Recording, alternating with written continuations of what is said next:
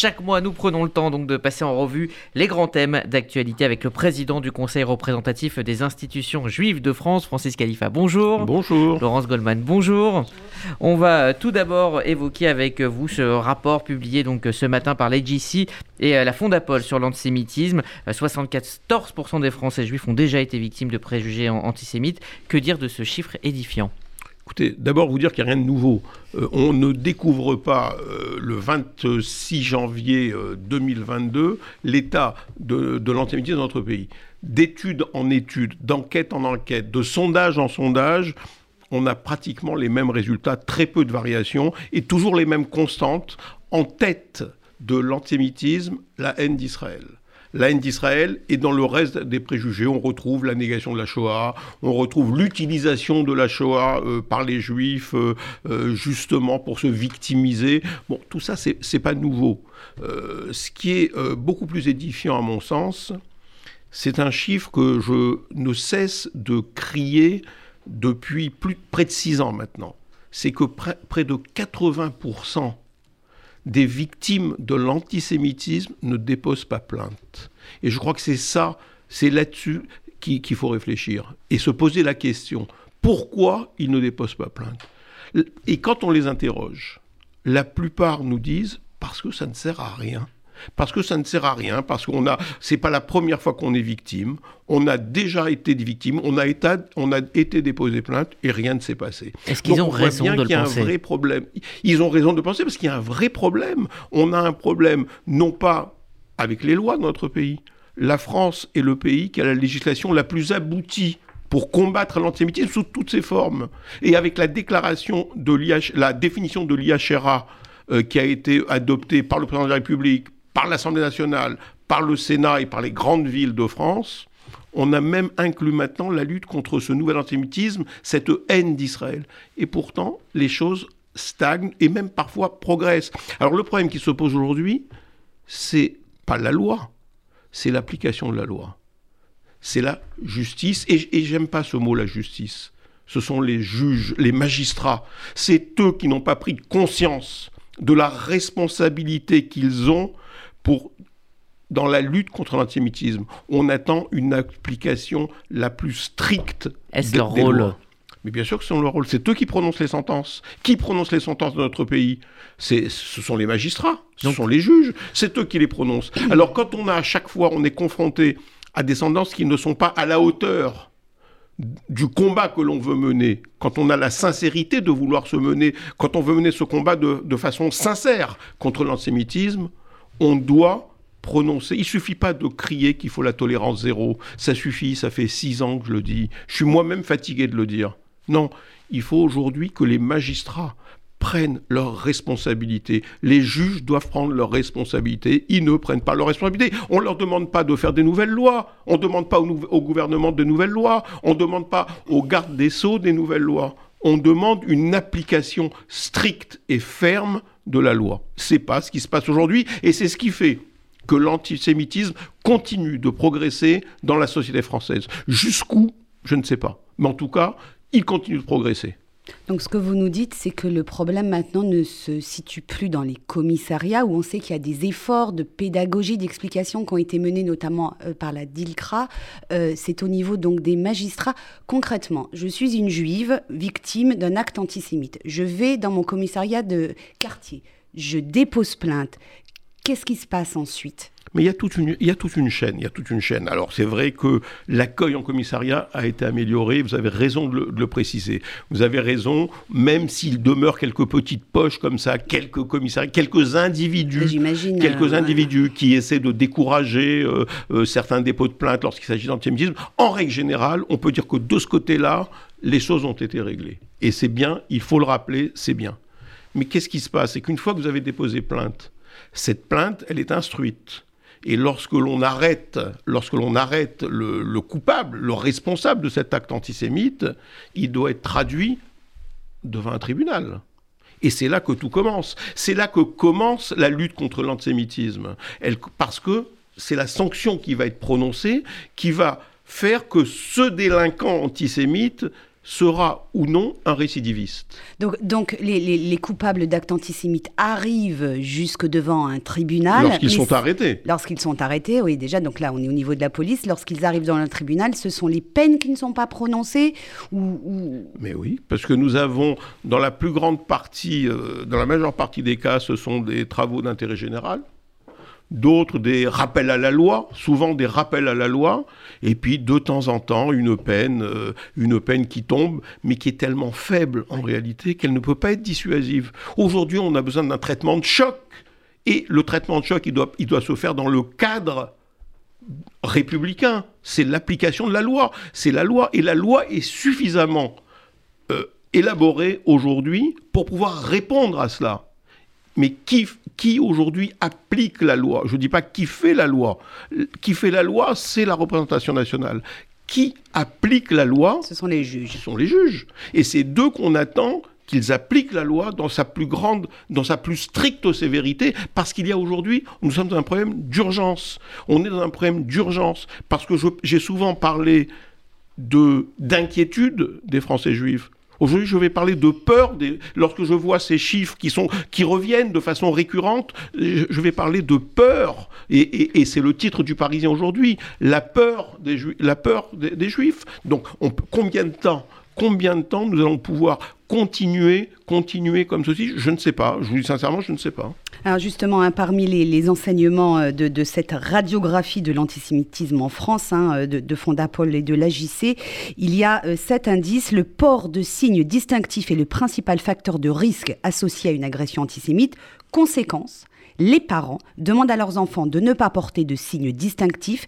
45% des parents leur disent de ne pas dire qu'ils sont juifs. Finalement, ça veut dire, Francis Khalifa, que nous ne sommes pas de facto des Français comme les autres. Nous ne pouvons pas vivre comme les autres aujourd'hui en 2022 c'est une évidence. C'est d'une telle évidence que nous le disons, et encore une fois, nous n'avons pas attendu cette étude. Le rapport du SPCJ qui paraît tous les ans, qui lui est un rapport euh, qui est fait avec le ministère de l'Intérieur et qui prend en compte que l'état des plaintes, que les plaintes qui sont déposées pour les actes antisémites nous démontrent d'année en année qu'il n'y a pas de variation. Et quand il y a des, variations à la baisse une année, on a l'année d'après le double de la variation en augmentation. Donc on voit bien qu'on est dans une stabilité. Et, ce qui est curieux aujourd'hui, et ce qui nous apparaît comme de plus en plus inquiétant aujourd'hui, c'est que les violences sur personnes augmentent de façon impressionnante. Elles ont augmenté entre 2020 et 2021 de 36% d'après le rapport du SPCJ. Donc violence sur personne et nouveau, nouveauté encore, violence avec armes. Que ce soit des armes par euh, destitution ou de véritables armes. Violence par des armes. Donc on voit bien par destination, pardon, des armes par destination. Donc on voit bien, ou des véritables armes, on voit bien qu'il y, y, a encore une évolution, on a encore franchi un palier dans la violence antisémite. Et je, je ne cesse de le dire, on a commencé, l'évolution de l'antisémitisme dans notre pays, il est, il, il est facile à, à, resituer. On a commencé par la violence par, les violences, par les inscriptions antisémites sur les bâtiments. On s'attaquait aux bâtiments, on mettait sales juifs, on mettait euh, nazis, ce qu'on voulait, des, croix gammées, etc. Et puis ensuite, on a commencé à s'attaquer aux juifs dans la rue.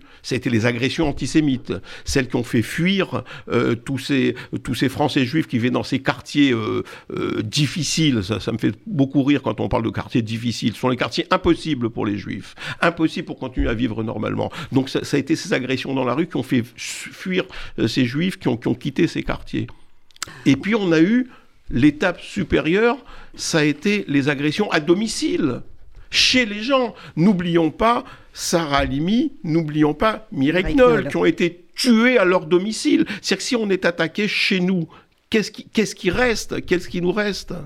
Alors, on entend euh, votre indignation, euh, Francis euh, Khalifa. Avant de revenir aux différents éléments de ce, rapport sur lesquels je voudrais vous faire réagir, il y a le dîner du CRIF qui se tiendra au mois de février. Cette indignation-là, vous allez la porter lors de votre discours devant le président Macron, j'imagine, les membres du gouvernement et puis les représentants des partis politiques. Mais bien sûr, bien sûr, mais j'ai envie de vous dire comme tous les ans, comme tous les ans. Parce et là, j'ai l'impression qu'elle est encore plus, c'est une, c'est une indignation. Je suis dans une indignation permanente et, on n'a pas et on ne voit pas. Donc vous n'êtes pas entendu en fait, c'est ce que vous nous dites. On ne voit pas d'horizon, on ne voit pas d'éclaircie. On ne voit pas d'éclaircie et c'est ce qui nous inquiète. Alors je ne veux pas être trop noir à ce micro parce que il ne s'agit pas d'affoler euh, non plus la population de notre pays parce qu'on sait aussi que euh, d'un autre côté euh, la, police est là, la police fait son travail. Donc, le gouvernement a montré quand même des, signes très clairs. Hein, des signes très clairs à travers les lois, bien évidemment. Mais encore une fois, il faut que ces lois soient appliquées.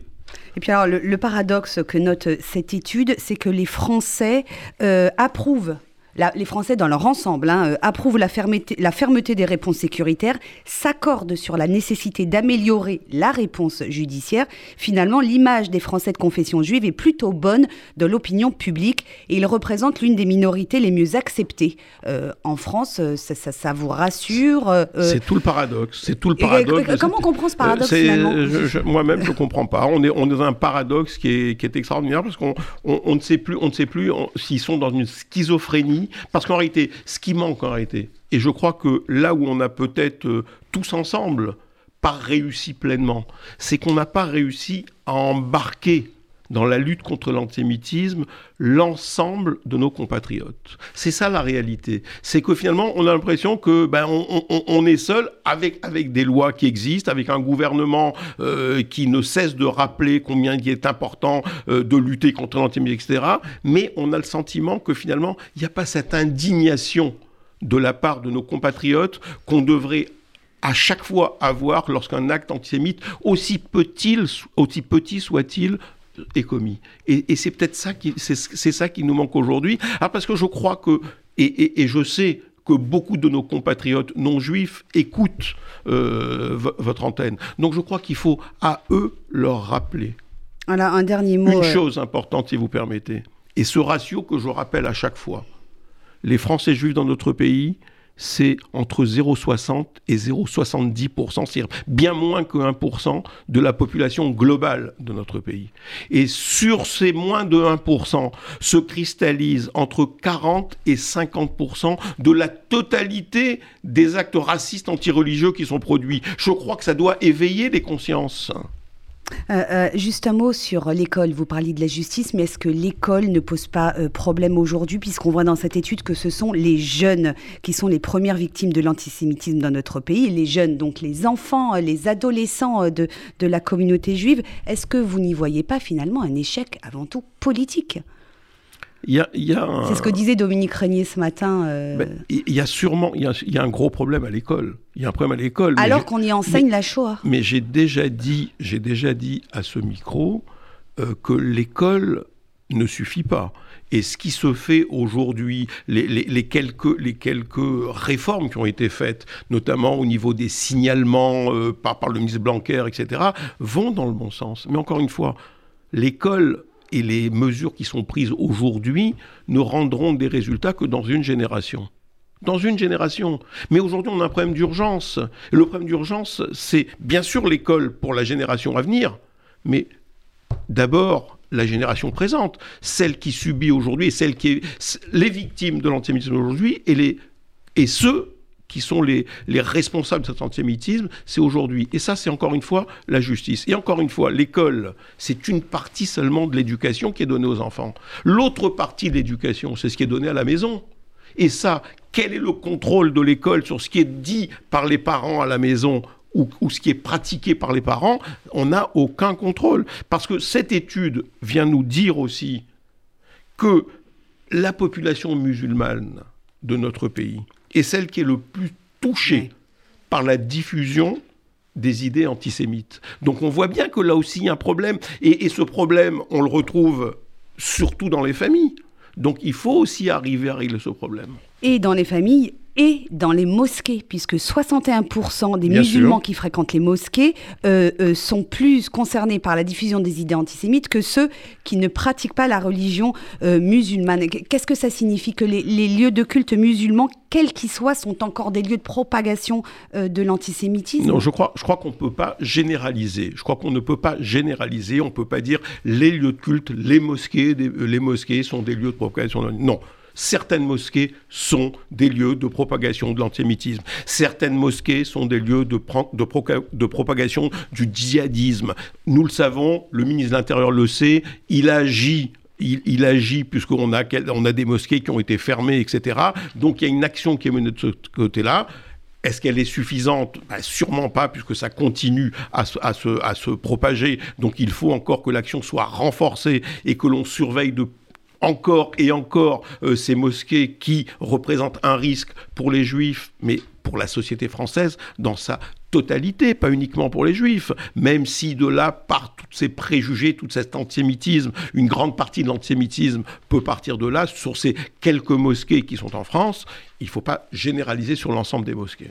Alors Francis Khalifa, deuxième sujet qui nous occupe dans l'actualité cette semaine, euh, la commémoration demain, c'est la journée internationale de la mémoire de l'Holocauste, de la prévention des crimes contre l'humanité. Alors il y a toute une série de cérémonies qui sont prévues, hein, notamment euh, par le CRIF cet après-midi, un événement commémoratif euh, organisé par vous-même et le Congrès juif européen avec une intervention d'Emmanuel Macron au titre de président de Conseil de l'Europe, d'Ursula von der Leyen, président de la Commission européenne. Vous en ferez la conclusion. Demain, Jean Castex, le Premier ministre, se rendra à Auschwitz. Valérie Pécresse sera au mémorial de la Shoah. Dimanche, vous accompagnerez à Auschwitz une délégation de personnalités politiques et religieuses. Et je rappelle également qu'avant-hier lundi, le président Macron était à Oradour sur Glane. Alors, c'est très bien, euh, bien sûr, que les responsables politiques participent à ces cérémonies.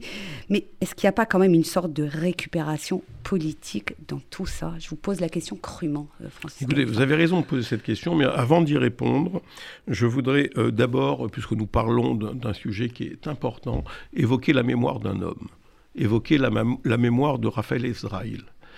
Raphaël Ezraïl, je crois que on, l'a, vu, on l'a connu, on l'a entendu surtout, parce que c'était un infatigable euh, témoin de, cette, mémoire, et, je dirais que c'est un combattant, un combattant de cette mémoire. Il nous a quittés euh, samedi dernier, euh, alors que lui-même euh, était euh, le, président de l'Union des déportés d'Auschwitz, donc qui menait ce combat avec force, avec puissance. Il n'a il a, il a, il pas ménagé sa peine et jusqu'au bout, jusqu'au bout, je crois, il a été, il a été ce combattant de la mémoire jusqu'au bout et sans ménager sa peine. Je crois qu'il est important à à la veille de ces commémorations euh, du 27 janvier, qui, vont, euh, qui sont le 70, 77e anniversaire de, la, libération, d'Auschwitz, où lui-même a été déporté, je crois qu'il est important d'évoquer sa mémoire. Alors pour venir à votre question, oui, il y a toujours de la récupération politique derrière tous les actes que font les, les hommes politiques, surtout lorsqu'on est dans une période euh, comme ça électorale. Mais pour autant, pour autant, je ne peux pas imaginer que seule l'idée politique ou la récupération politique, j'aime pas trop ce terme, mais seule, euh, disons, l'exploitation politique de, leur action euh, guide cette action. Je ne peux pas l'imaginer parce que ce sont des gens que nous connaissons, dont nous connaissons les engagements. Enfin, on, reste dans le symbole. Euh, mais, les symboles sont importants. les, symboles sont importants parce que c'est à partir des symboles aussi que se, que se, crée, que se créent ensuite les, les, les, les, moyens de la lutte. Euh, Francis Khalifa, le fait que cette euh, campagne euh, s'oriente vers, un, on va dire, un tournant historique, le fait que la France ait à regarder son histoire en face, est-ce que c'est finalement pas une bonne chose au moment de voter et au moment où les extrêmes sont en train de représenter plus de 30% des intentions de vote? Mais, mais, tout à fait. Et, et d'ailleurs, dans l'étude dont nous parlions, l'étude, on voit bien aussi quelle est la prégnance de l'antisémitisme dans ces extrêmes, puisqu'on retrouve à chaque fois l'extrême gauche et l'extrême droite comme les principaux véhicules de cet antisémitisme. Alors c'est pas le même antisémitisme. On retrouve la haine d'Israël à l'extrême gauche et, l'antisémitisme plutôt euh, le, préjugé complotiste, euh, la Shoah euh, utilisée, etc. à l'extrême droite. Donc on, on voit bien, on voit bien, bien évidemment que on, a une, on, est face à une, à une échéance qui est, importante, qui est importante pour la France et qui est importante pour, pour les Français juifs euh, aussi. Et, je crois qu'il faut que chacun prenne conscience que par son bulletin de vote, il va ou donner sa voix à des gens qui s'inscrivent dans, de façon directe ou indirecte d'ailleurs dans ce, dans ce j'ai envie de dire, développement de l'antisémitisme, c'est même pas un développement, dans cette prégnance de l'antisémitisme dans notre pays, ou donner sa voix à des partis euh, républicains qui, bien évidemment, sont engagés dans la lutte contre l'antisémitisme, même si on n'en voit pas trop les effets, parce qu'il faut le dire aussi, c'est qu'on ne voit pas trop les effets lorsque l'on voit les, les chiffres tels qu'ils nous sont donnés. Alors, là encore, le CRIF prendra ses responsabilités. Et dès à présent, comme nous l'avons toujours fait à chacune des élections, qu'elles soient présidentielles, législatives, municipales ou régionales.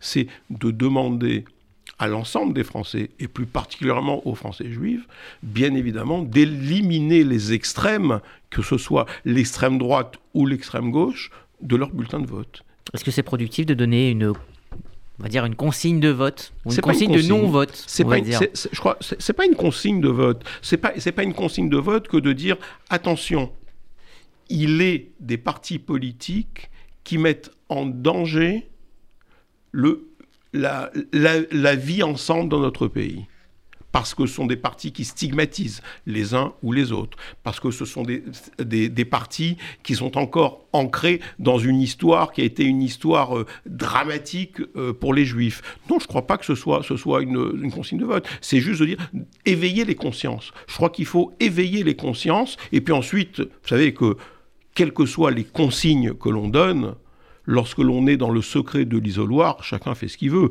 On ne sera pas derrière chaque électeur pour lui donner son bulletin de vote. Donc il est évident qu'il ne s'agit pas de ça, il ne s'agit pas de consigne de vote, il s'agit de rappeler que à l'extrême gauche comme à l'extrême droite, il n'y a rien de bon en ce qui nous concerne et il n'y a rien de bon pour la France.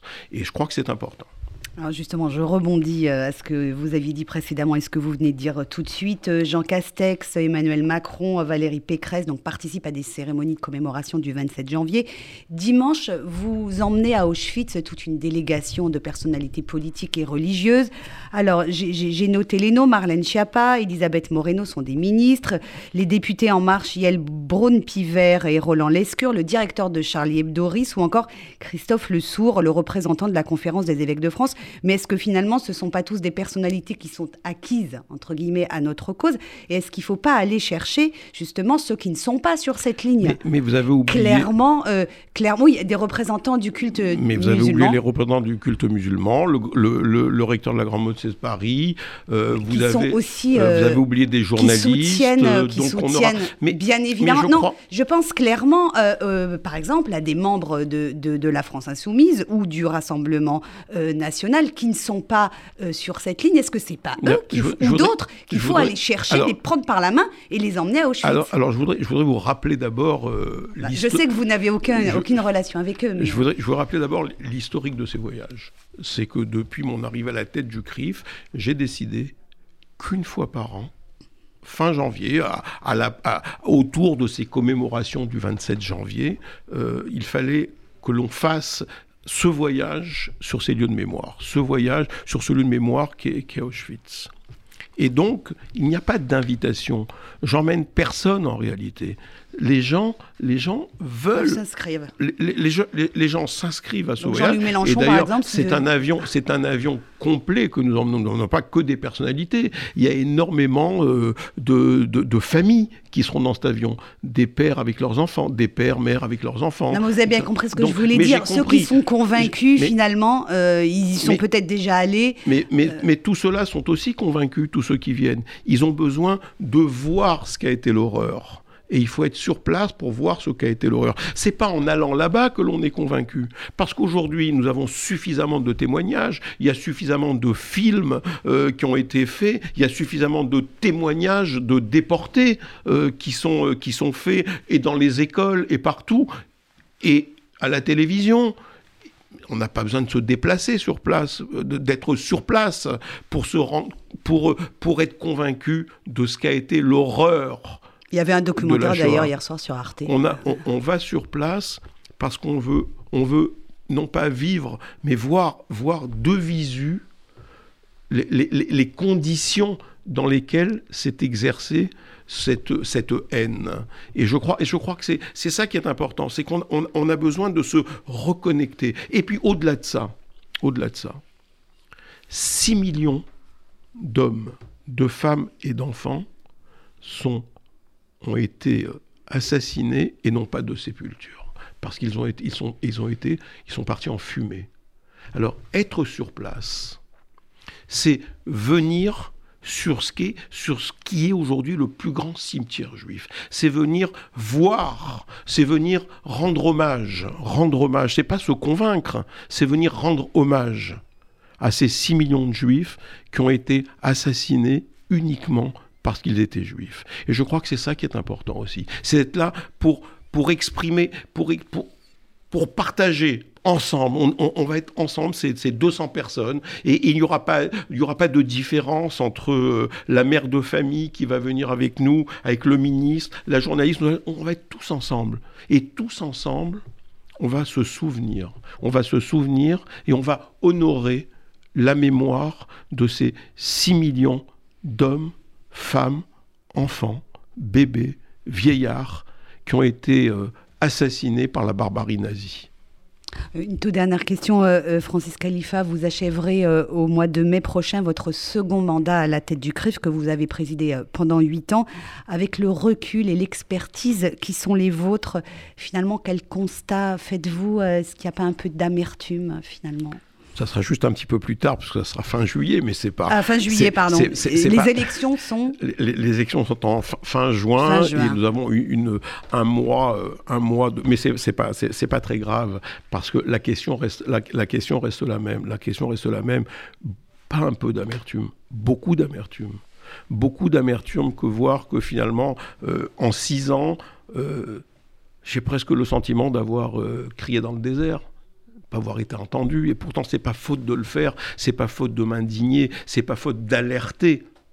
Alors, bien sûr, et je ferai le bilan de, ces deux mandats. Et bien sûr qu'il y a eu des, choses positives, parce que je ne veux pas non plus que tout soit noir. Il y a eu beaucoup de choses positives euh, qui ont été faites aussi comme ça a été fait auparavant par mes prédécesseurs et comme ça sera fait par mon successeur. Il y a aussi des choses positives. Mais vous savez, on voit jamais ce que l'on retient surtout, c'est les, trains qui arrivent en retard. C'est pas les trains qui arrivent à l'heure. Alors aujourd'hui, ce qui m'intéresse, c'est faire, le temps, le, temps du bilan de ce qui a été positif sera fait et je le ferai. Mais aujourd'hui, ce qui m'intéresse, c'est tous ces trains qui sont en retard. C'est tout ce que nous n'arrivons pas à, faire. C'est c'est d'arriver à ce que finalement on puisse dire qu'il y a une évolution positive dans la lutte contre l'antisémitisme dans notre pays. Et cette évolution positive, pour l'instant, je ne la vois pas. Je ne la vois pas et je crois qu'il va, il faut que l'on soit à nouveau, qu'on se mobilise, et cette mobilisation ne doit pas être une mobilisation de la communauté juive, parce que la lutte contre l'antisémitisme, c'est pas l'affaire des juifs, c'est l'affaire de la France. Et il faut que nous arrivions à embarquer la totalité, l'ensemble de nos compatriotes dans cette lutte contre l'antisémitisme. Et j'espère, j'espère que dans un an, deux ans, on dira que ce sera un mauvais souvenir.